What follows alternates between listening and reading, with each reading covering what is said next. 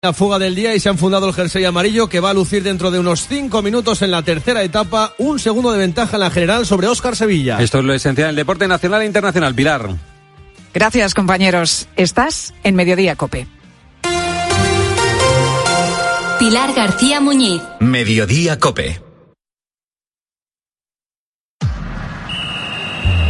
Deportes, deportes, deportes. Cope Bilbao. Estar informado.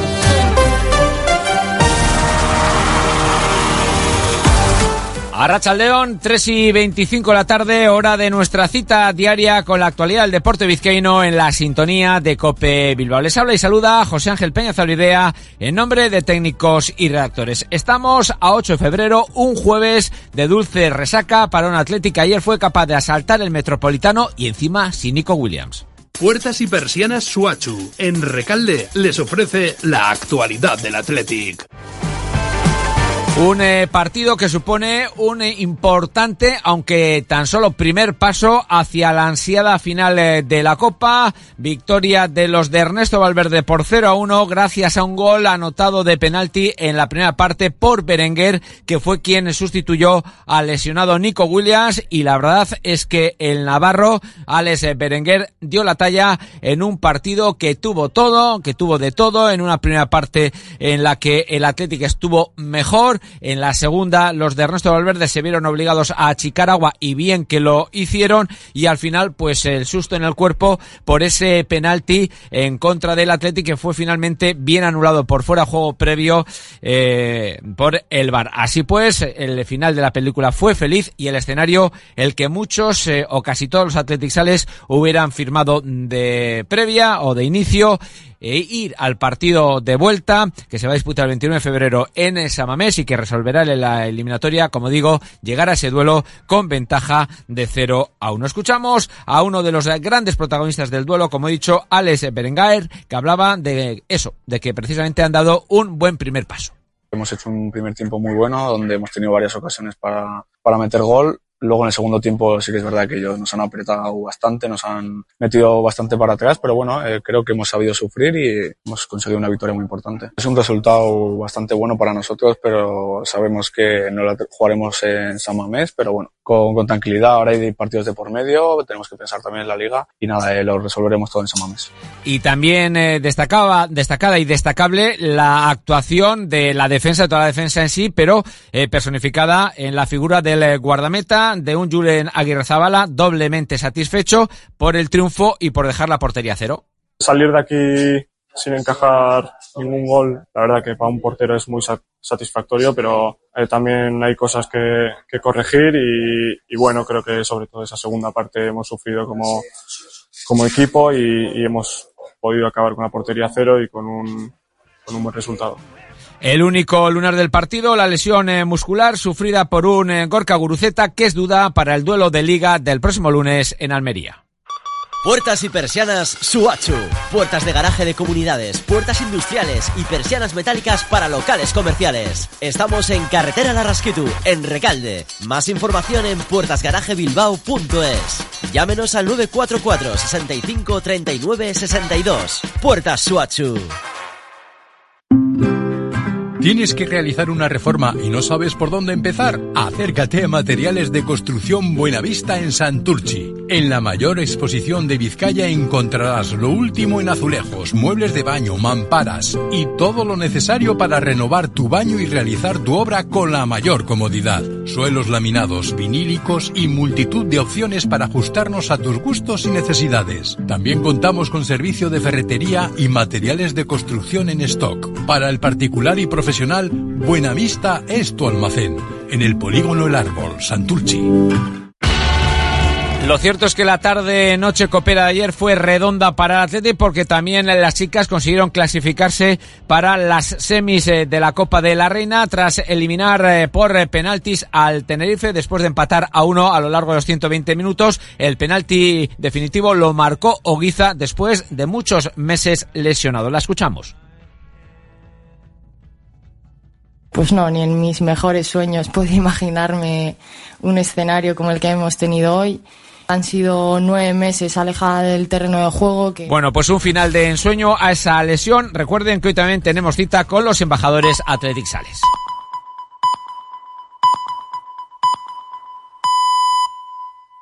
Son las tres y media, las dos y media en Canarias. Escuchas Mediodía Cope. Con Pilar García Muñiz. Estar informado. No es un superventas ni una estrella de la música, pero es de los pocos músicos del mundo que sabe tocar más de 100 instrumentos.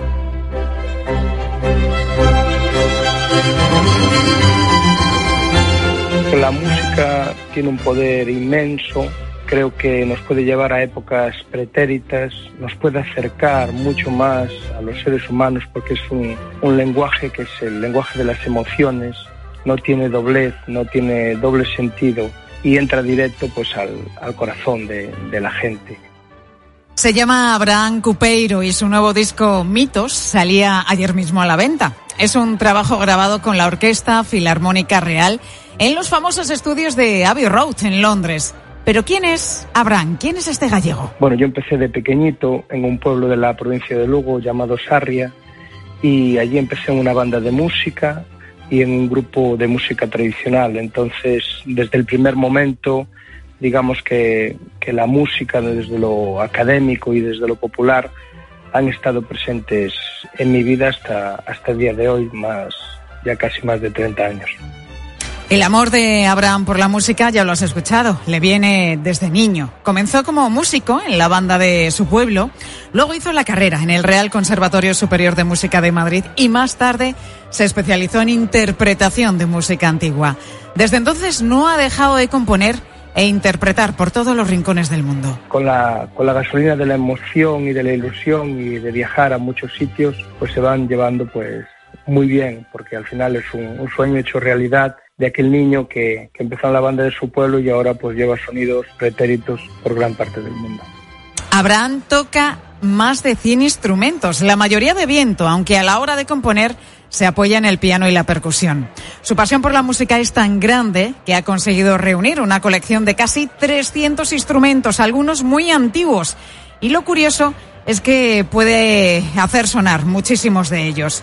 Este abanico de sonidos ha sido fuente de inspiración para su nuevo trabajo discográfico. Pues Mitos es eh, un, viaje al imaginario colectivo de los pueblos, de las culturas ancestrales, de la cultura griega, romana, celta, persa, hindú, a través de la música y a través de instrumentos perdidos en el tiempo, instrumentos que sonaban en las Olimpiadas, por ejemplo, los circos romanos, y que creo que merecen una segunda oportunidad eh, para el auditorio del, siglo XXI. Instrumentos de sonidos antiguos, pero que, creo que se proyectan en el futuro, ¿no? Incluso. Uno de estos instrumentos antiguos es el carnix, que es una especie de trompeta enorme, de casi dos metros, con forma de animal. Se usaba en las guerras y en los rituales de los celtas durante la Edad de Hierro.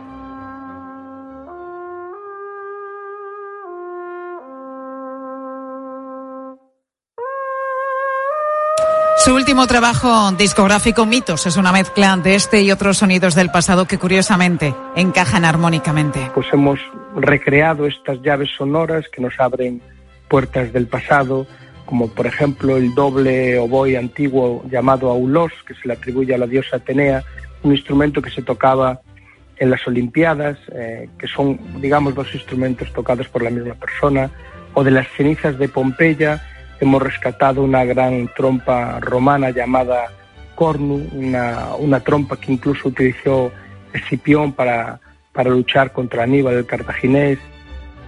Mitos es un trabajo que nos promete viajar en el tiempo. El disco ha visto la luz en Galicia, pero después sonará en Estados Unidos, en Australia, en Alemania. Por ahora, Abraham tiene ya 60 actuaciones cerradas por todo el mundo. Más de medio centenar de conciertos donde va a tratar de hacer ver al público que la música pervive al paso del tiempo.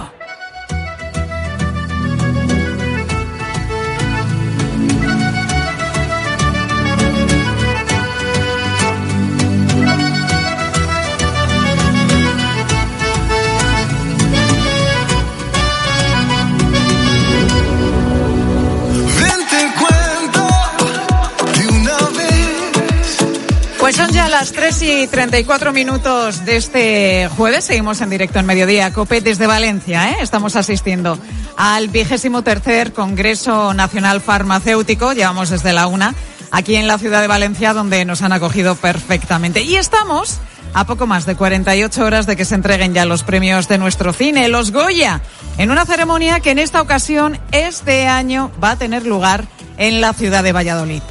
Bueno, las quinielas ya están en marcha. Claro, queda poquito para tratar de adivinar quiénes de los nominados al final se van a llevar el cabezón a su casa. Pero hay uno, hay un premio que ya se conoce. Y es que el Goya Internacional 2024, en esta ocasión, este año, se lo va a llevar la actriz Sigourney Weaver, a la que hoy dedicamos nuestra sección de cine, donde vamos a repasar precisamente algunas de sus películas. Jerónimo José Martínez, el crítico de cine de Copa y 13. Jero, muy buenas tardes. Muy buenas tardes, ¿cómo estás? Oye, antes de empezar con el repaso de Sigourney Weaver, ¿tienes alguna favorita para ganar? Por ejemplo, el Goya Mejor Película. Tú que te las has visto todas, las nominadas. Sin, sin, ninguna duda, La Sociedad de la Nieve en primer lugar o si no cerrar los ojos. Me parece que esas dos películas están muy por encima de las demás. Saben aquel, me, me gusta muchísimo, sobre todo la interpretación. La de Eugenio, ¿no? De David Verdaguer, sí, me parece magnífica. El otro día en el Círculo de Escritores Cinematográficos fue un reparto de premios, sobre todo entre esas películas, que me parece que esas tres son las mejores de este año del cine español, Oye. con la de animación de, de, de Berger, de Pablo Berger, Sí. que es magnífica, la de Robot Dreams Que también. está nominado también a los Oscar. Sí, efectivamente, o sea, tenemos un año estupendo del cine español. ¿A ti esto de las quinielas te gusta o, o no demasiado? Es No, que no, porque, eh, No, porque ya lo siempre sabía yo. estás, ¿qué me gustaría que saliera y qué crees que va a salir? La verdad es que es muy difícil este año aceptar, precisamente porque ha habido películas muy variadas y con un nivel medio muy alto. O sea que buena noticia para el cine español. O sea, que si te pregunto quién se va a llevar el Goya al mejor actor o la mejor actriz, ¿eh, ¿qué me contestas? Que no lo sabes. Bueno, yo... O que no te quieres mojar. No, no. Yo creo que, que se pueden repetir los que han sido esta semana premiados en el Círculo de Cinematográficos. Damir Verdaguer y Malena Alterio. Estoy casi seguro que van a ser ellos los que van a llevarse el gato al agua, pero bueno. Qué buena actriz, David qué buena Verdaguer, actriz es Maleni Alterio, ¿eh? Sí, sí, además en la película que está, que es un poco heavy y rompedora, es que se lo pasa muy bien, es lo que me decía el otro día. Y dice, bueno, no- nos lo hemos currado mucho, pero la verdad es que ha sido un personaje muy interesante de hacer, me dijo ya el otro día.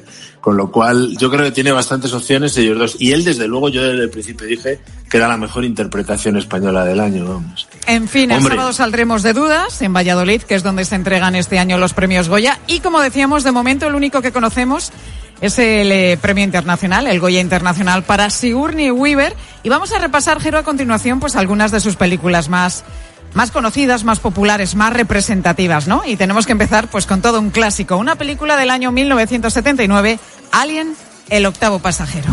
es un maldito robot. Tú lo admiras. Admiro su pureza. Es un superviviente al que no afectan la conciencia, los remordimientos ni las fantasías de moralidad. No tenéis ninguna posibilidad, pero contáis con mi simpatía.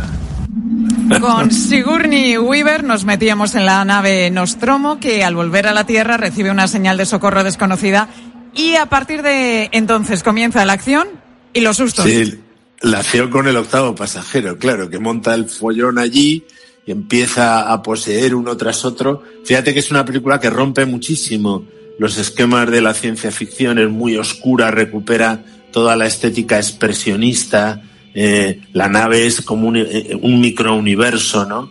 Y, fue un acierto, eh, sin duda, el, hacer esos personajes tan complejos, incluido ese androide que interpreta John Hart, que, de Ian Ian que está sensacional, ¿no? Eh, y que aquí se luce un director que a veces es irregular. Fíjate que este año le hemos puesto muy mal con Napoleón, pero claro, hizo Alien, hizo Blade Runner, Gladiator. O sea, Ridley Scott a sus 86 años tiene una filmografía increíble. Aquí ya no solo destacaron los efectos visuales, que fueron eh, ganadores del Oscar, sino también todo el diseño de producción, la banda sonora y un grupo de actores jóvenes eh, que dieron ahí la talla, sobre todo Sigourney Weaver, que fue su primer papel importante después de haber sido una niña bien, porque ella, ella es de buena familia, se forma en buenas universidades, en Yale, y ya de pronto se hace popular con una película muy de género como era Alien, que re- realmente es una película importante dentro del género de la fantasía o de la ciencia ficción fantástica, ¿no? La teniente Ripley, ¿no? Se llamaba en la peli. Hombre, claro, sí, sí. ¿Te puedes creer? Yo no la he visto, Jero. Ya sabes que donde hay Bueno, susto, pues- donde hay tensión, donde hay miedo, yo ahí no estoy. Ya sabes que todos tenemos una serie de lagunas que hay que ir completando como uno pueda, Hay que ir tanto literarias como cinematográficas. Esta es una que tienes Ay y no, que debería. ay no, amigo, aquí creo que no me vas a convencer, no me vas a ver. Pero bueno, aunque no hayamos visto la película, sabemos, ¿no? Sabemos. eh, y Claro. tenemos además todos en la memoria pues una imagen que, que, que hemos visto, ¿no? En televisión, Sí. que hemos visto en redes sociales, ese alien rompiendo la caja torácica de su huésped. Claro, ten en cuenta que, claro, eso está jugando ahí Ridley Scott y los guionistas con toda la parafernalia también de la posesión diabólica y lo que te sale es un monstruo y de pronto descubren que alguien sabía más y que hay toda una trama detrás. Y luego es muy importante el propio papel de Sigourney Weaver, porque hasta ese momento todo el cine de ciencia ficción era casi siempre muy masculino, casi todos los protagonistas lo eran. Y ella, dando una visión muy potente, muy distinta como es, porque según ella, ella es muy tímida y le da mucho miedo todo. No, uno no se lo cree con el 1,82 que tiene. Y cuando está cerca de ella, estuvo en San Sebastián, que ya se llevó, por cierto, el premio Donostia, eh, es una mujer eh, guapísima y además muy fuerte, ¿no? Y aquí rompe y es, es una de las primeras películas que podemos hablar del empoderamiento femenino, en el buen sentido de la palabra, ¿no? Sigourney Weaver, la protagonista de nuestra sección de cine de hoy, y contrasta además el papel del que estamos hablando en esa primera película, en Alien, el octavo pasajero, con la que viene a continuación, Armas de Mujer, una peli que mezcla comedia, drama y mucho romanticismo. Oye, quizá puedas engañar a esos con esa cara de santa que pones, pero a mí no vuelvas a hablarme como si no supiéramos lo que realmente ha pasado, ¿entendido? Tess, estos son negocios. Enterremos el hacha. ¿Sabes dónde puedes enterrar el hacha? Que suena la música, que es muy buena también. Qué buena es. Sí, sí, sí, sí, sí. A ver De si arranca, a ver si arranca. Simon, Let the River Run. Le está costando un poquito, ¿eh? Bueno, ahora lo escuchamos. es que Vamos está- a situar. están los coros, están los coros. A ver, a ver.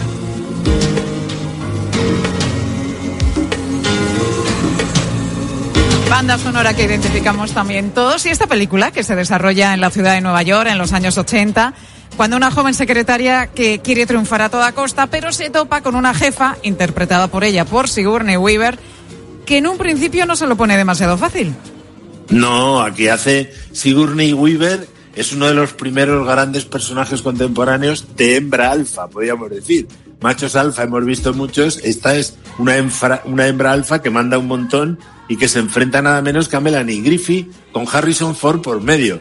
Pedazo de tripleta que usó este gran director, Mike Nichols, uno de los veteranos de la comedia contemporánea, que intenta hacer aquí una lucha de sexos al estilo de la screwball comedy de, de la, de la edad de oro de, de Hollywood, él que había hecho el graduado, Closer, quien teme a Virginia Woolf, y que aquí le saca un partido enorme a, a una especie de argumento que tenía mucho que ver con una película del año anterior, que era El secreto de mi éxito, en el que el cine estadounidense empieza, empieza a cuestionarse toda la moral del triunfo a cualquier precio que está imperando ya en, en Estados Unidos, ¿no? Aquí también afectando a las mujeres y haciendo una lucha entre ellas, ¿no? O sea que es muy interesante la película dentro de lo que es la comedia gusta. o lo que es una sería de las la películas que te deja Claro. siempre es, es divertida, está entretenida y que y que bueno la vamos- la voy viendo, ¿no? Cada X años cuando cuando doy con ella y siempre es Sí. muy muy agradable de ver. Oye, Jero, ¿sabes que estamos haciendo hoy el programa Mediodía desde Valencia en el Congreso Nacional Farmacéutico?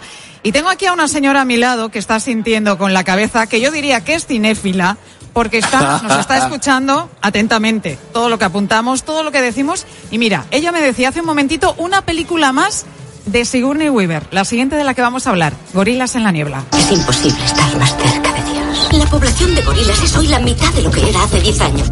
¿Es usted el responsable del rapto de este animal? Seguro que has enfurecido a los batuas. ¡Fuera de mi montaña!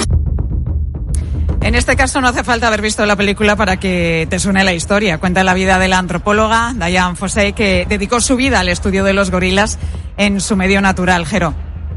Bueno, en la anterior película, Sigourney Weaver ganó el Globo de Oro a la mejor actriz secundaria. Aquí lo ganó a la mejor actriz principal. Eh, Toda, fíjate que estas dos películas son del año 88, es su gran año, donde hace comedia, donde hace drama, ha hecho también tanta fantasía, ha trabajado también con Bayona en Un monstruo viene a verte, o sea que es una actriz muy polifacética y en Gorilas en la niebla le va al pelo, porque claro, es una mujer fuerte esta antropóloga eh, que lucha contra todos los intereses que hay en África dentro de este, digamos, aprovechamiento comercial de África que muchas veces hacen descaradamente las potencias occidentales, ¿no? Con música de Maurice Jarre que estamos escuchando, maravillosa, y unos paisajes y unas escenas sorprendentes, porque ahí sería muy interesante comentar el rodaje, porque ella rueda con gorilas de verdad en algunos momentos y debió ser muy interesante que te cuenten las cosas que pasaron durante esos rodajes, ¿no? Película, por tanto, en la que se juega el drama, hemos hablado de la comedia también, de la fantasía, y yo creo que nos ubica muy bien a Sigourney Weaver como una actriz potente, todoterreno, y que, y que ha lo has dado al dicho cine todo terreno películas porque magníficas. vaya tres películas diferentes, ¿eh? Alien, Sí, con sí, un sí. personaje que no tiene nada que ver con los otros dos, Armas de Mujer y esta Gorilas en la Niebla. Son siempre mujeres fuertes, de todas maneras, ¿no? Y ella siempre insiste, dice, mira, yo soy más bien tranquila y tal, y no sé qué. O sea que la gente considera que yo soy una especie de, de Indiana Jones en versión eh, femenina y no, yo soy muy normal y más tranquila y más serena de la que la mayoría de mis personajes, pero lógicamente con la potencia, digamos, física que ella tiene, ¿no? El, el rostro que está como esculpido, todo, o sea, es una mujer alta, entonces quieras que no es muy difícil no encasillarse en papeles. Te cuesta ver a Sigourney Weaver en una película romántica, por ejemplo, intimista, ¿no? Ha tenido algunas muy buenas haciendo de editora, recuerdo una película magnífica, un drama de estos independientes. O sea que toda su filmografía es enormemente interesante, pero tiende a hacer mujeres fuertes, claro. Como ella, desde luego. Sigourney Weaver, la protagonista de nuestro cine y el Goya Internacional 2024 que va a recibir este sábado en Valladolid. Jero, la semana que viene nuevo repaso, ¿eh? Aquí estaremos a ver qué nos toca la semana que viene. El cine y lo que sea, ya sabes. Y lo que sea, siempre ligado, como hacemos en mediodía, a la actualidad. Gracias, Jero. Hasta el jueves que viene. Gracias. Adiós.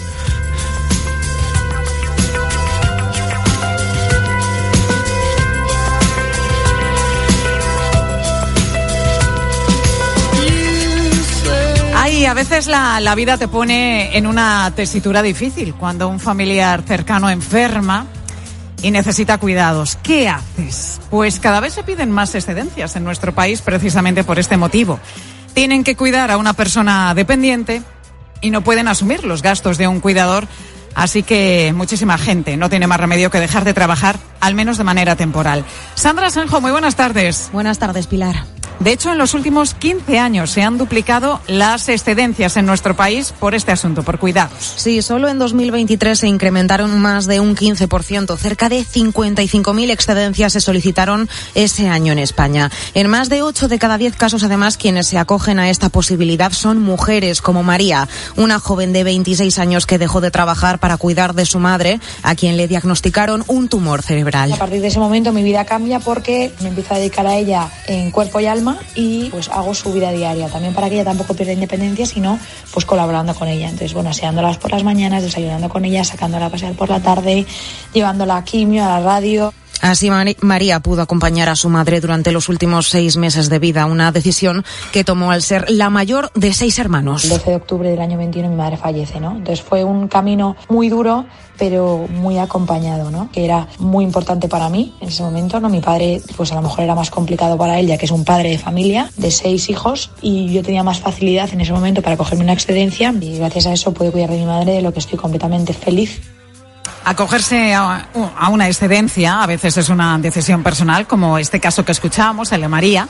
Ella quería ser quien cuidara personalmente de su madre, pero en la mayoría de ocasiones el principal motivo sigue siendo económico, porque muchas veces pagar a un cuidador o una guardería, también en el caso de hijos pequeños, supone prácticamente un sueldo entero. Dolores López es socióloga y es profesora de Geografía Humana en la Universidad de Navarra. razones de, de no me compensa económicamente, me cuesta más trabajar que quedarme cuidando a, a mi hijo. Yo creo que claramente las condiciones de trabajo y las condiciones económicas son las que más pesan a la hora de, de tomar una excedencia. Esto es un reflejo de los problemas para conciliar que hay en España. Y algo importante también, las excedencias siguen teniendo, Sandra, rostro de mujer. Sí, el 84% las solicitan ellas, aunque es cierto que también está creciendo el número de excedencias entre hombres, pero sobre todo entre jóvenes. Aunque el cuidado sigue teniendo cara de mujer en todos los planos, en el cuidado de los menores, pero también en el cuidado de los mayores, se está viendo un cambio de tendencia y se está viendo un cambio especialmente vinculado a las nuevas generaciones. Al final, el problema reside en que una excedencia debe ser una posibilidad, en este caso, para poder cuidar a unos familiares, pero no debería ser la única alternativa, la única solución con las consecuencias económicas que esto conlleva además. Y de esto podemos aprender muchos de otros países. Sí, como los países nórdicos donde, por ejemplo, las excedencias se pagan, donde también las bajas por maternidad o paternidad son más largas y también donde los cuidados recaen de una forma más igualitaria entre hombres y mujeres. Hay otras sociedades que nos llevan mucha ventaja en eso, como las sociedades escandinavas, en ese reparto más eh, igualitario, pero hay, hay otras sociedades, por ejemplo la italiana, donde todavía eh, los roles son mucho más, mucho más marcados en, el reparto entre lo femenino y lo masculino. Seguimos flojeando en esto, ¿eh? Las políticas de conciliación siguen siendo una asignatura pendiente en España, como también lo es disminuir las listas de espera para que las personas dependientes puedan tener un cuidador. Ahora mismo hay cerca de 200.000 en esta situación. Cuidar de un hijo en sus primeros años o querer acompañar a un padre o a una madre en la recta final de su vida debe ser una elección personal y no como sucede muchísimas veces, una obligación para quienes tienen que dejar de trabajar y por tanto de ingresar. Sandra, gracias. A ti, Pilar. 3 y 51 minutos de la tarde, estamos ya en la recta final de Mediodía Cope, este programa que hoy estamos haciendo desde el Palacio de Congresos de Valencia donde se está celebrando hasta mañana viernes el vigésimo tercer Congreso Nacional Farmacéutico. Y precisamente por esto te preguntábamos hoy en mediodía, por tu farmacia de barrio, por la relación que tienes con tu farmacéutico, si le ves como un simple dispensador de medicinas o esa relación va más allá y te ayuda, por ejemplo, en el control de tu enfermedad.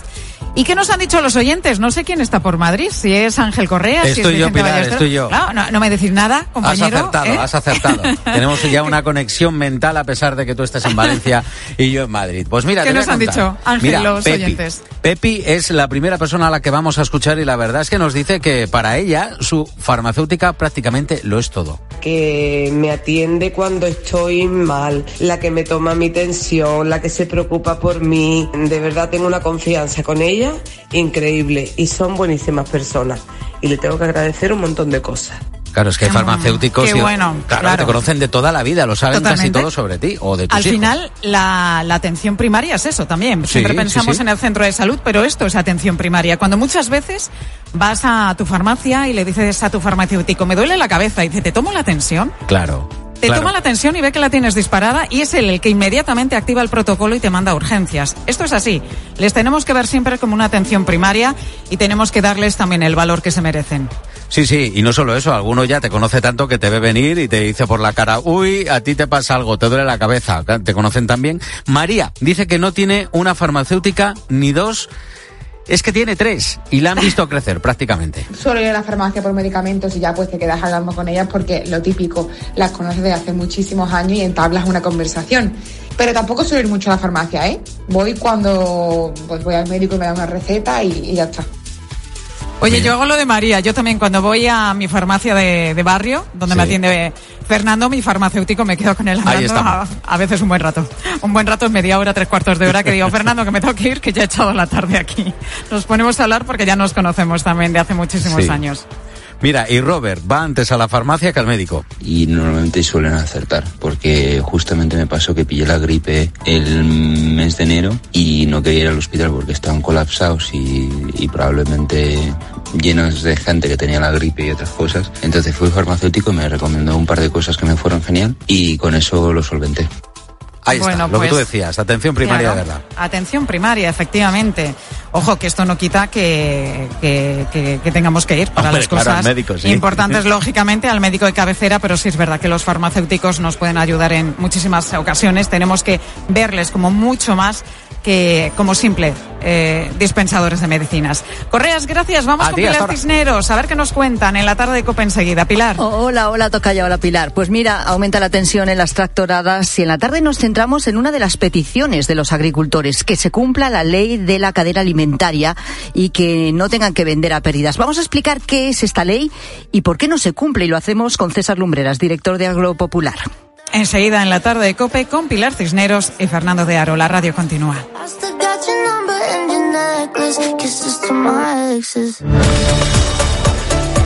Pilar García Muñiz. Mediodía Cope. Estar informado. Solo Carlos Herrera pone su mirada en aquello que tienes que conocer.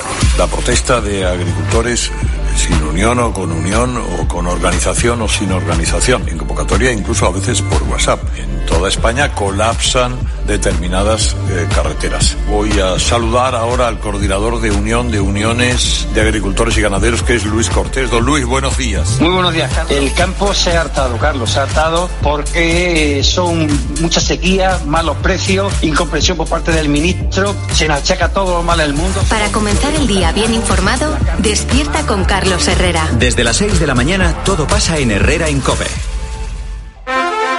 La palabra ladrón puede significar dos cosas. Clavija donde poder conectar tu coche eléctrico o persona que roba el cable de tu coche eléctrico. Ahora el seguro de coche eléctrico e híbrido enchufable de línea directa también significa dos cosas. Que además de ahorrarte una pasta, también te cubre el cable de recarga en caso de robo. Cámbiate y te bajamos el precio de tu seguro de coche sí o sí. Ven directo a lineadirecta.com o llama al 917-700-700. El valor de ser directo. Consulta condiciones. Ayer que el final de esta peli es tan bonito, cuando ya está en el coche y le ve y está a punto de abrir la puerta, pero no lo hace. Es que en la vida lo importante es saber aprovechar las oportunidades. Hay coches que solo pasan una vez. Tu Citroën C3 desde 13.200 euros financiando y con entrega inmediata. Solo por esta vez y solo este mes.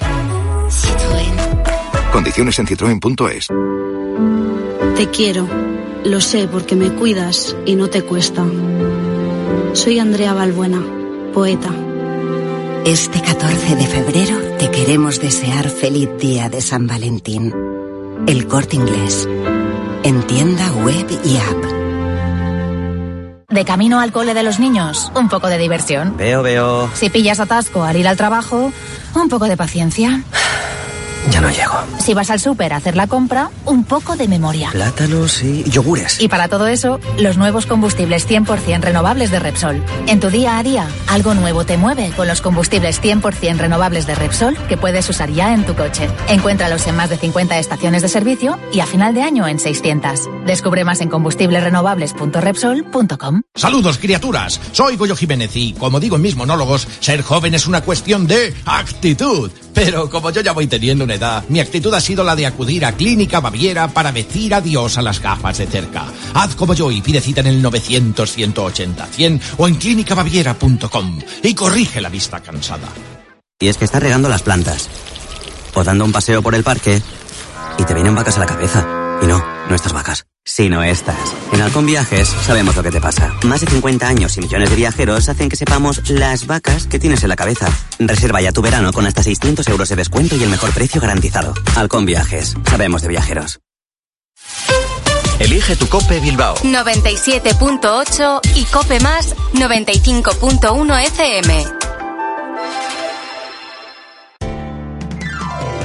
El sector primario está de plena actualidad. A partir del lunes 12 de febrero, en mediodía en Copi Euskadi, tratamos de dar a conocer la problemática y las inquietudes de baserritarras, arranchales, criadores, productores y las partes implicadas en el sector primario en Vizcaya. La semana dedicada a la sostenibilidad y el sector primario, con el apoyo de Diputación Foral de Vizcaya, Vizcaico Foru Aldundia. ¿Alguna vez has sentido que dejas de ser protagonista de tu propia historia? Es hora de retomar el control. Aprovecha que vuelven los 10 días Kia del 8 al 19 de febrero y crea tu propia historia. Kia. Movement that inspires. Ven a Más Motor, concesionario oficial Kia en Erandio, Baracaldo y Durango o visítanos en kia.com.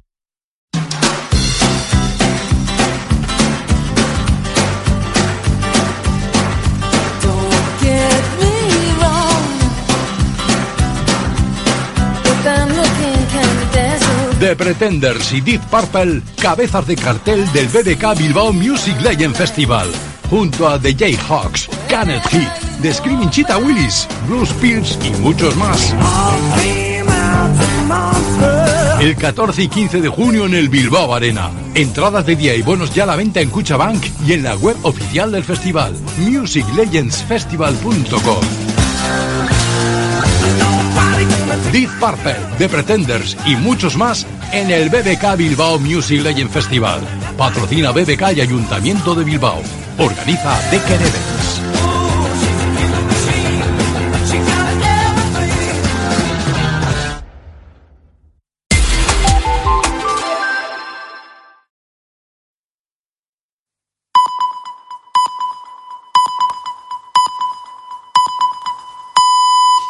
Las 4 de la tarde y las 3 en Canarias. Con Pilar Cisneros y Fernando de Aro, la última hora en la tarde. Cope, estar informado. Muy buenas tardes a la gente, gente. Pilar, estoy en el kilómetro 257 de la A6. Acaba de deshacerse un atasco des- descomunal. Ha estado cortada la A6 por un grupo. El martes te contábamos esto que estás escuchando. Los de la tarde estábamos eh, la A6, altura Benavente. Fuimos testigos del corte de esa autovía. Fuimos testigos también de la colaboración entre la Guardia Civil y los agricultores, buen tono, buenas relaciones, de la comprensión de los transportistas que estuvieron bastantes horas parados, pero hoy ya estamos en otro escenario, en otra pantalla, como dicen ahora. Ya ha habido cargas policiales, este es el sonido de la carga policial frente a la presidencia del Principado de Oviedo. Hay eh, un guardia civil herido en otro lugar. Gobierno y oposición se han solidarizado con los agricultores, pero claro, el gobierno tiene una tarea. El gobierno es el gobierno. Y del mismo modo que el gobierno tiene que garantizar el derecho de manifestación, también tiene que garantizar la libertad de circulación. Las fuerzas del orden tienen que actuar. Eso es lo que dice Óscar Puente, que es también eh, ministro de Transporte, no solo un eh, brillante, brillante entre comillas, eh, parlamentario. Pues claro, las fuerzas del orden tienen que actuar. Y el gobierno es el gobierno. Eh, ¿Y qué responde ante las peticiones de los agricultores? Pues el director de alimentación del Ministerio de Agricultura, José Miguel Herrero Velasco, ha pedido, en respuesta a estas protestas, que los españoles compremos productos nacionales. O sea que la respuesta al problema del campo es nacionalismo de los consumidores. Pues vaya solución. El gobierno es gobierno, tiene que afrontar el significado y las consecuencias de estas protestas y los que protestan pues también tienen que exigirle al gobierno de forma ordenada lo que reclaman. Claro, es complicado porque estamos ante una plataforma desvertebrada, una plataforma que ahora se denomina 6F, hasta hace unas horas, hasta ayer no sabíamos quién era, que tiene esta plataforma un portavoz que se llame que se llama Saime da Pena. El objetivo es que cumplan con nuestras reivindicaciones. Cuando también escuché que el fin no justifica los medios, siempre eh, la historia no da la razón a ese dicho. Y creo que esto es una revolución social. Por cierto, Bueno, pues muy bien, es una revolución social, perfecto. ¿Y qué reclaman los agricultores? ¿Cuándo tienen prevista una reunión con el gobierno? ¿Qué negociación se pone en marcha? Los que protestan tienen sus obligaciones, el gobierno también las tiene. Die Abstimmung ist geschlossen. Angenommen. Este es el momento en el que hace unas horas el Parlamento Europeo aprobaba una reso- resolución denunciando las injerencias rusas en el proceso independentista de Cataluña. Aprobada la resolución que pide investigación por una amplia mayoría. Han votado también a favor los socialistas. También se han aprobado con menos mayoría unas enmiendas que mencionan expresamente a Puigdemont y su relación con la Rusia de Putin. Esto es lo que pide el Parlamento Europeo. ¿Qué sabemos de estas conexiones? Bueno, hay un eh, sumario en marcha, el sumario del caso Bolov, y tenemos algunas investigaciones periodísticas. El sumario del caso Bolov señala que Nikolai Sadovnikov, que bueno, es un hombre de la diplomacia blanda, la diplomacia no oficial de Putin, se reunió con Puigdemont y que Nikolai Sadovnikov según los servicios de inteligencia de Francia, es un elemento clave en las operaciones de desestabilización de Putin. O sea, Puigdemont se reunió con el agente de desestabilización de Putin. También ese sumario del caso Bolov encuentra indicios, más que indicios, de que los colaboradores más estrechos de Puigdemont mantuvieron relaciones estables con el mundo de Putin. Claro, si los socialistas en el Parlamento Europeo votan en contra de las conexiones entre el independentismo catalán y Putin, ¿por qué aquí en España quieren sacar adelante una ley de amnistía? Es lo primero, no lo único. Buenas tardes, Pilar Cineros. Buenas tardes, Fernando. Buenas tardes a todos. Contamos también que toda la costa de Galicia y el interior de la cordillera cantábrica están en estos momentos en alerta naranja por fuertes rachas de viento. Así suena en el paseo marítimo de La Coruña. Tras un par de semanas con tiempo más propio de la primavera que del invierno en el que estamos, pues como un vendaval ha llegado este jueves la borrasca Carlota y se queda hasta el domingo.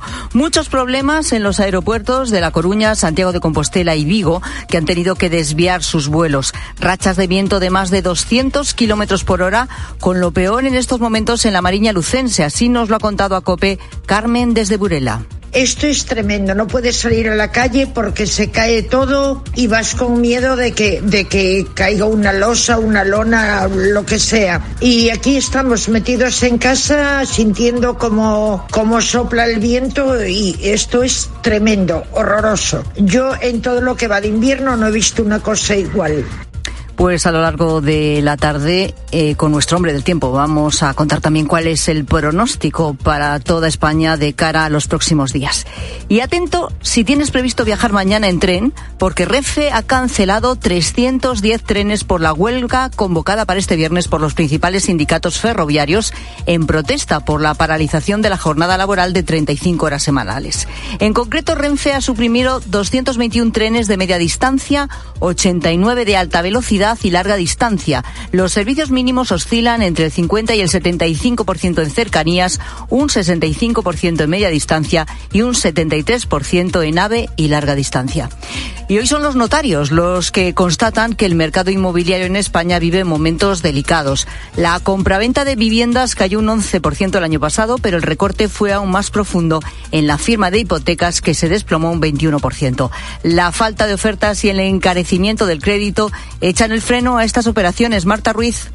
Una oferta que se ha reducido en un 8% en 2023 según los portales inmobiliarios, lo que hace que a pesar de la caída en las compras, el precio de la vivienda haya seguido escalando, sobre todo en diciembre, con una subida del 5,8% según los notarios. Como dices, el encarecimiento del crédito hundió la firma de hipotecas, cayeron en todas las regiones, pero sobre todo en Cantabria, Cataluña, Madrid, Castilla y León, Murcia y Andalucía, con recortes por encima de ese 21% de media. También se redujo la cuantía mm, prestada en un 3% hasta los 148.592. Solo en Asturias aumentó la compra de viviendas eh, con respecto al 2022. Los mayores retrocesos se dieron en Baleares, Canarias o Madrid con recortes entre el 16 y el 19%.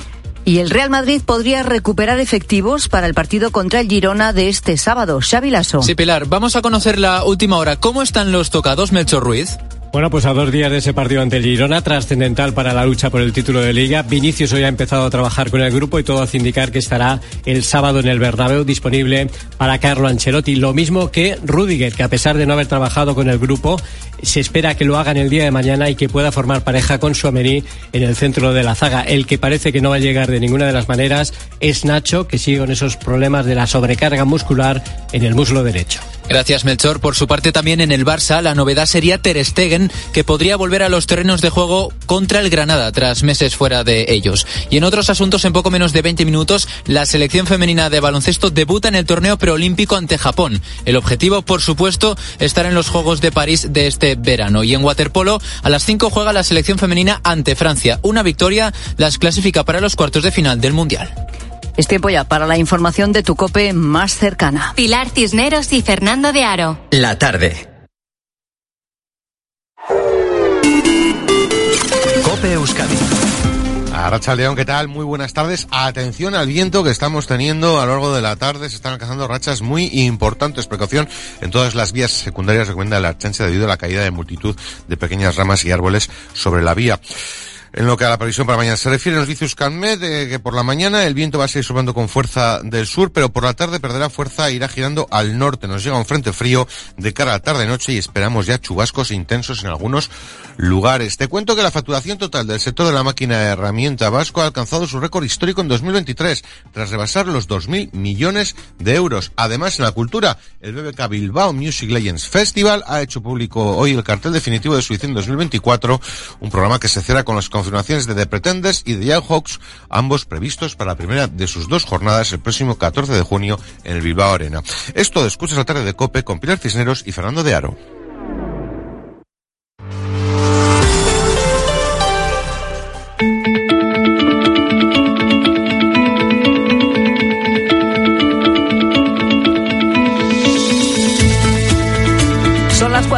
10 minutos, 3 y 10 minutos de la tarde. Quiero que escuches a Jesús. A Jesús lo conocí en marzo de hace dos años cuando estuve con él en su explotación de leche en Vila de Cruces, en Pontevedra. Esto que vas a escuchar es un ejemplo perfecto de vender a pérdidas. En estos momentos el litro de leche me cuesta en torno a 55 céntimos. Lo estamos cobrando sobre 47, 47 y medio, 46. Varía un poco en función del precio del gasoil, la luz, de los fertilizantes, de todos los papeles que hay que hacer, toda la burocracia y esta tan famosa que tenemos que hacer ahora los agricultores. Bueno, ya lo has escuchado. Producir un litro de leche le cuesta 55 céntimos, pero a él después se lo compran a 46. Y claro, te preguntas, ¿y esto cómo es posible? Bueno, esta mañana le he pedido que me diera estos datos a día de hoy. Dice que la cosa no ha cambiado mucho desde que estuve con él. Por cierto, nosotros luego la compramos en el súper, digo, el litro de leche a unos 91 céntimos, aunque en algunos supers, en algunos centros, pues sabemos que cuesta más de un euro. ¿Se puede negociar ese precio? Es otra de las preguntas que le he hecho a Jesús casi nula. A lo mejor, bueno, en un momento dado, medio céntimo, un céntimo. Ellos siempre vienen con el precio de un puesto para que tú aceptes y si no, no te recogen la leche y poco más.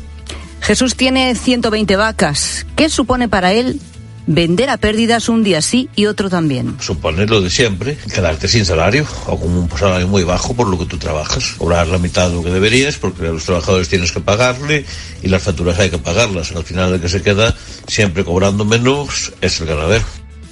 Ganadores y ganaderos y agricultores denuncian que a menudo se ven obligados a vender a pérdidas, que no se cumple la ley de la cadena alimentaria. Bueno, es una de las peticiones de los agricultores y ganaderos que se manifiestan desde el martes. Pedro Sánchez se ha comprometido a reforzar la ley de la cadena alimentaria. Así que en la tarde queremos entender y explicar qué está en la base de las protestas y tractoradas que se extienden por toda España y esta, esta petición es una de ellas. ¿Qué es, por tanto, la ley de la cadena alimentaria? ¿Por qué no se cumple? ¿Qué significaría, como dice el presidente del Gobierno, reforzar la ley de la cadena alimentaria. Bueno, dos claves de esta ley. La primera, no se pueden comprar los productos a los agricultores y ganaderos por debajo del coste de producción. Y es obligatorio firmar un contrato de compra-venta de los productos y no siempre se hace. César Lumbreras es director de Agropopular, programa, como sabes, decano de la radio española y una de las personas que más sabe de todo lo que pasa en el campo desde hace 40 años. César, ¿qué tal? ¿Cómo estás? Buenas tardes. Buenas tardes, Pilar. Un saludo para ti y para todos los oyentes. Bueno, esta ley eh, es una ley para defender a los agricultores y ganaderos de los posibles abusos, claro, de la industria y la distribución. Vamos por partes. La ley tendría que garantizar que a cualquier productor, es decir, eh, agricultor, ganadero, se le pagara un precio superior a lo que le ha costado producir, ¿no? Las frutas, las verduras, en fin, lo que produzca. ¿Por qué no se cumple? Bueno, efectivamente, eso es eh, uno de los objetivos de la ley y el papel lo aguanta todo, pero luego la realidad es eh, muy diferente. A ver, eh, para que a un agricultor o a un ganadero se le pague por encima de los costes de producción, lo primero que hay que saber es cuáles son sus costes de producción. ¿Quién tiene que fijar los costes de producción? Pues en principio los tienen que fijar desde el Ministerio de Agricultura. Y sin embargo, eso no se hace. No se han fijado los costes de producción prácticamente para casi ningún producto, tan solo para el que hablabais, la leche. Pero se han fijado de aquella manera, porque claro, los costes de producción van variando y habría que modificar esos, eh, esas cifras, esos costes de producción. Si no se modifican, pues estamos eh, en las mismas. Y como no se sabe los costes de producción del pepino, oficialmente, del pepino, por, un ejemplo, del tomate, de eh, la leche,